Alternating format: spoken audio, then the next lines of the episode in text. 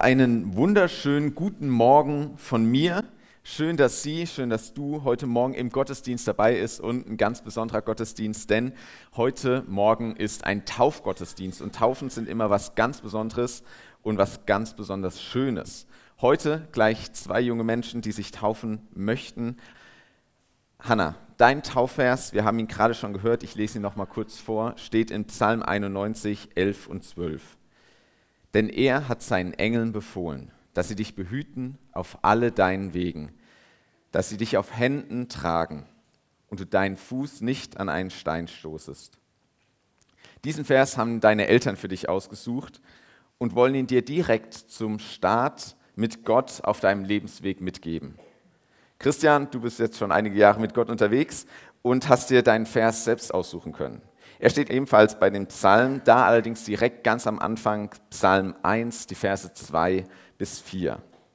Voller Freude tut er den Willen des Herrn und denkt über sein Gesetz Tag und Nacht nach. Er ist wie ein Baum, der am Flussufer wurzelt und Jahr für Jahr reiche Frucht trägt. Seine Blätter welken nicht und alles, was er tut, gelingt ihm. Ganz anders ergeht es den gottlosen Menschen. Sie sind wie Spreu, die der Wind verweht. Und beide Texte sind echt starke Taufverse. Sie enthalten Zusagen, sie enthalten Versprechen, sie enthalten Ermutigung. Sie reden von Bewahrung und von Versorgtsein. Und wie bei dem Psalm, beides Psalme, ähm, haben sie aber auch einen ganz ähnlichen Aufbau. Sie starten mit einem Adressaten, also die Frage, an wen richtet sich dieser Psalm? Psalm 1 beginnt mit, an den Menschen, der nicht auf den Rat der Gottlosen hört, der nicht sich am Leben der Spötter, der Sünder orientiert, derjenige, der den Willen Gottes tut und über seine Wege Tag und Nacht nachdenkt. In Psalm 91 ist der Adressat derjenige, der unter dem Schirm des Höchsten sitzt und im Schatten des Allmächtigen bleibt.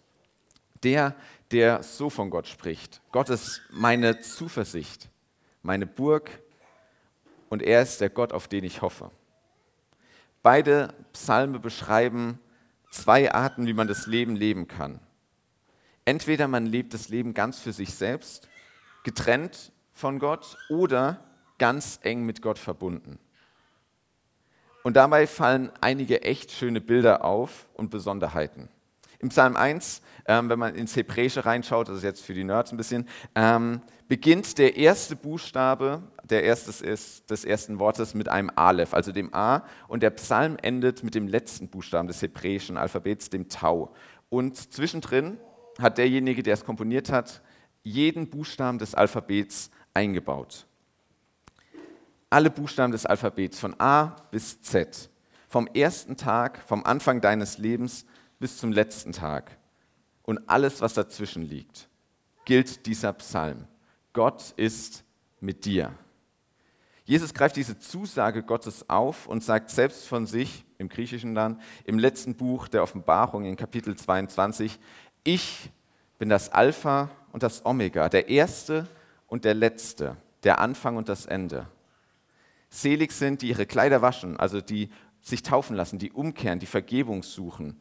Und sie haben Zugang zum Baum des Lebens. Und sie werden eingehen in die Tore, durch die Tore in die Stadt Gottes.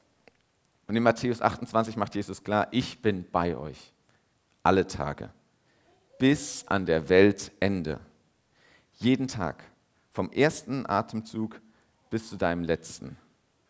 Gott ist mit dir.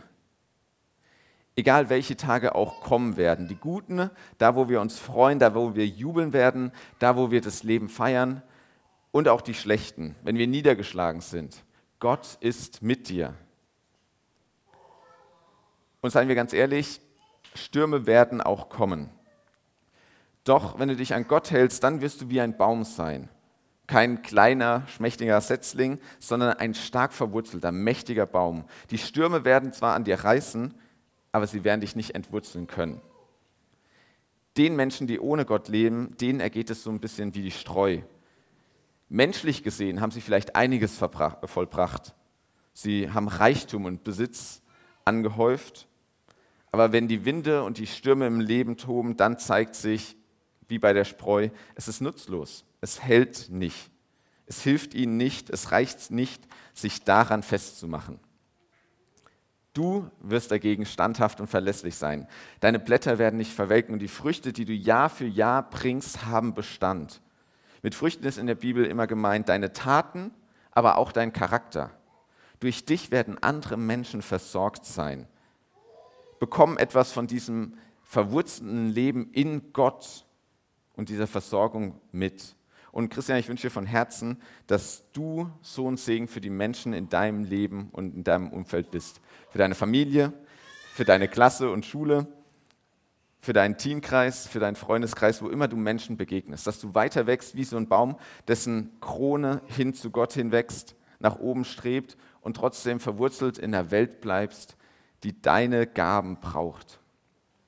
Im Psalm 91 geht es ebenfalls um einen Ruheort und dem Versorgtsein. Unter dem Schirm des Höchsten, geschützt vor niesligem Regenwetter. Im Schatten des Allmächtigen, wie bei einem großen Baum im Hochsommer, der Abkühlung spendet. Gottes Nähe ist wie eine feste Burg, wo ich mich selbst in Angesicht der Gefahren im Leben sicher fühlen darf. Und welches Bild von Sicherheit könnte stärker sein als so eine richtig mächtige Burg mit dicken Mauern? Unter den Flügeln des Höchsten, wie ein Küken unter den Flügeln der Eltern. Welches Bild strahlt noch mehr Geborgenheit aus und könnte noch muckeliger, ruhevoller sein? Und auch hier ist klar, das Leben ist immer wieder gefährlich. Es gibt sichtbare Gefahren wie Feinde, die sich mir gegenüberstellen, Riesen, die, denen ich begegne und die bezwungen werden müssen, Herausforderungen, die sich wie Berge von mir auftürmen werden und Wellen, die drohen, mich zu überschwemmen und umzureißen. Und es gibt aber auch unsichtbare Gefahren im Leben, die unvorhergesehen kommen, wie ein Pfeil in, mitten in der Schlacht oder eine Krankheit, quasi unsichtbar sich heranschleicht. Verzweiflung in scheinbar aussichtslosen Situationen, wenn zur linken und zur rechten meine Mitstreiter straucheln und fallen.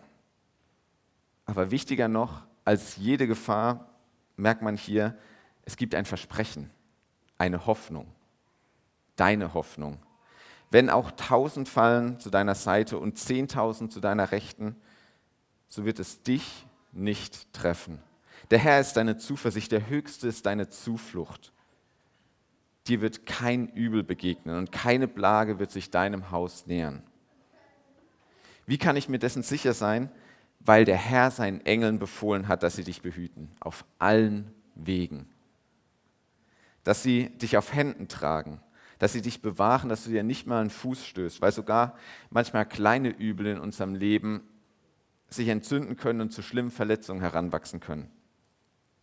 Über Löwen und Ottern beziehungsweise Drachen wird gesprochen. Drachen, für die, die es nicht wissen, meint eigentlich so ein bisschen Schlangen im äh, Alten Testament. Also sowohl mächtig auftretende Feinde wie Löwen, die angsterfüllend sind, aber genauso die hinterlistigen Gefahren, die stillen Gefahren wie eine Schlange. Vor denen wird Gott mich schützen.